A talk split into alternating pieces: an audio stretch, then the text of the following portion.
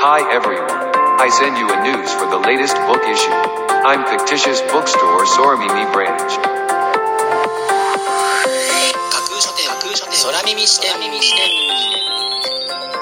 いらっしゃいませ新しい本をそして読書を愛する全ての人のためにお送りするプログラム架空書店空耳視点へようこそ架空書店とは Twitter やブログインスタグラムで展開しています。まだ売ってない本しか紹介しない。をコンセプトに私が進めているオンライン書店プロジェクトです。その架空書店を目で楽しむだけでなく耳でも楽しめるようにこの架空書店空耳視点というプログラムをお送りしています。架空書店空耳視点は新しい本をそして読書を愛する人のためのプログラムですから読書の目を休めるためにページをめくる手を少しだけ止めて聞いていただいてもいいですしもちろん読書しながら聞いていただいても OK 気になったブックタイトルやトピックは読書ノートに書き留めておくのもおすすめです。読書の時間に限らず通勤や通学の時間の情報収集に仕事や勉強家事育児のちょっとした息抜きにぜひこの架空書店空耳視点に耳を傾けていただいてまだ売ってないこれから発売される本にどんな本かな読んでみたいなというイメージを大きく膨らませていただけたら嬉しいです。それでは参りましょう。架空書店空耳視点がまず最初にお送りするコーナーはこちら。架空書店アクセスランキングワイド版。架空書店が毎日発表している前日のアクセスランキング。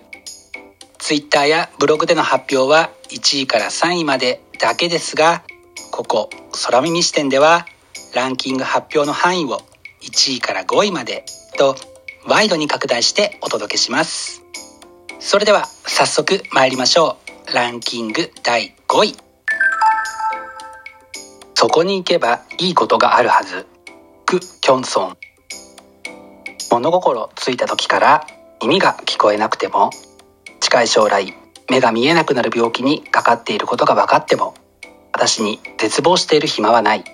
これが本書の紹介文です。困難に立ち向かう姿勢を自らの力に変えていけそうな一冊です。続いてランキング第4位。あん時のラッドウィンプス。人生出会い編。渡辺忠俊メジャーデビュー15周年にして初めてとなる公式ノンフィクション。初公開となる写真も掲載。というのが本書の紹介文です。ファンならば今すぐに予約したい一冊ですね。続いてランキング第3位。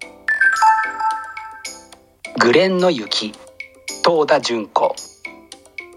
人間の最果てと再生を描いた問題作。という自分が本書のキャッチコピーです。美しい書影にもとても惹かれますのでぜひ一度ご覧いただきたい一冊です。続いてランキング。第2位。井上康の元凶。伏流する民族世界野本寛一。自伝風小説を中心とした精緻な読みと長年にわたるフィールドワークの成果から作家の信用に伏流する民族世界を立体的に浮かび上がらせるというのが本書の紹介文です。名作が生み出された背景を紐解き自らの創作のためにぜひ参考にしたい一冊です。そして本日付のアクセスランキング栄えある第1位はこちら。身近な鳥の生き様辞典。散歩道や通勤通学路で見られる野鳥の不思議な生態。一日一種観察に基づいた情報を交え身近な鳥の面白い生き様を豊富なイラストと文章で解説します。身近な散歩道や通勤通学路を歩くのが楽しみになる一冊です。というのが本書の紹介文です。こちらのブックタイトルを片手にぜひ空や木の枝などを見上げてみてください。新しい発見があるはずです。本日のランキング1位に輝きました。身近な鳥の生き様辞典。散歩道や通勤通学路で見られる野鳥の不思議な生態。は SB クリエイティブから2月15日発売です。ご予約はお早めに。以上架空書店アクセスランキングワイド版。でした。架空書店空耳視点。お送りしています。架空書店空耳視点。続いてのコーナーは架空書店の中の人が選ぶ今日の一冊。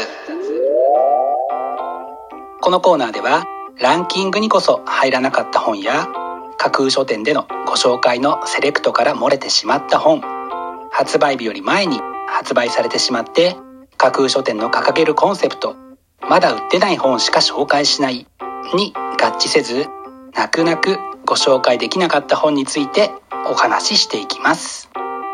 本日架空書店の中の人が選んだ本はこちら。私の顔はどうしてこうなのか。骨から読み解く日本人のルーツ。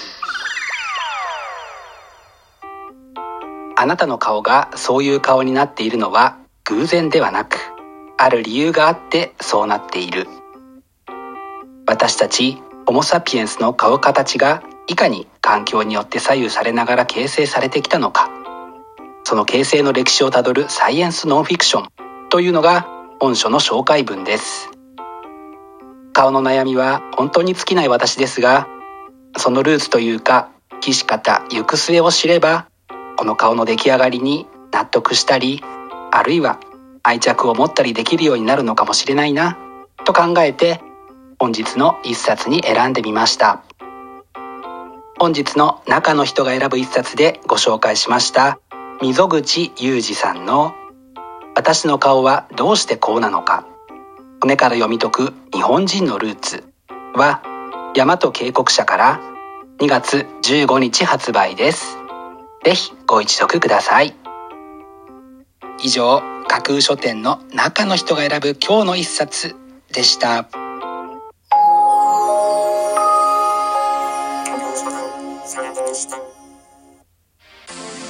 お送りしています。架空書店空耳視点。最後のコーナーは空耳視点限定でちょっぴり先出しする明日の架空書店予告編。明日架空書店でご紹介するブックタイトルのテーマは生活を楽しく。ステイホームしなくてはいけないし外はまだまだ寒いし部屋で過ごす時間がさらに増えていますよね。明日はそんな部屋で過ごす時間をより楽しくするためのヒントを与えてくれそうなブックタイトルを中心にご紹介する予定です。魅力的なブックタイトルと思わず目を奪う素敵な書影の数々をぜひ楽しみにしていてくださいね。明日も皆様の架空書店のご来店を心からお待ちしています。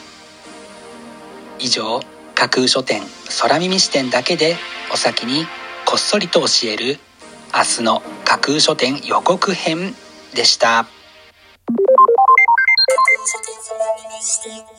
新しい本をそして読書を愛する全ての人のためにお送りするプログラム架空書店空耳視点架空書店の本店とも言うべき Twitter ブログ Instagram では架空書店独自のセレクトによる魅力的なブックタイトルとその書影をご確認いただけます。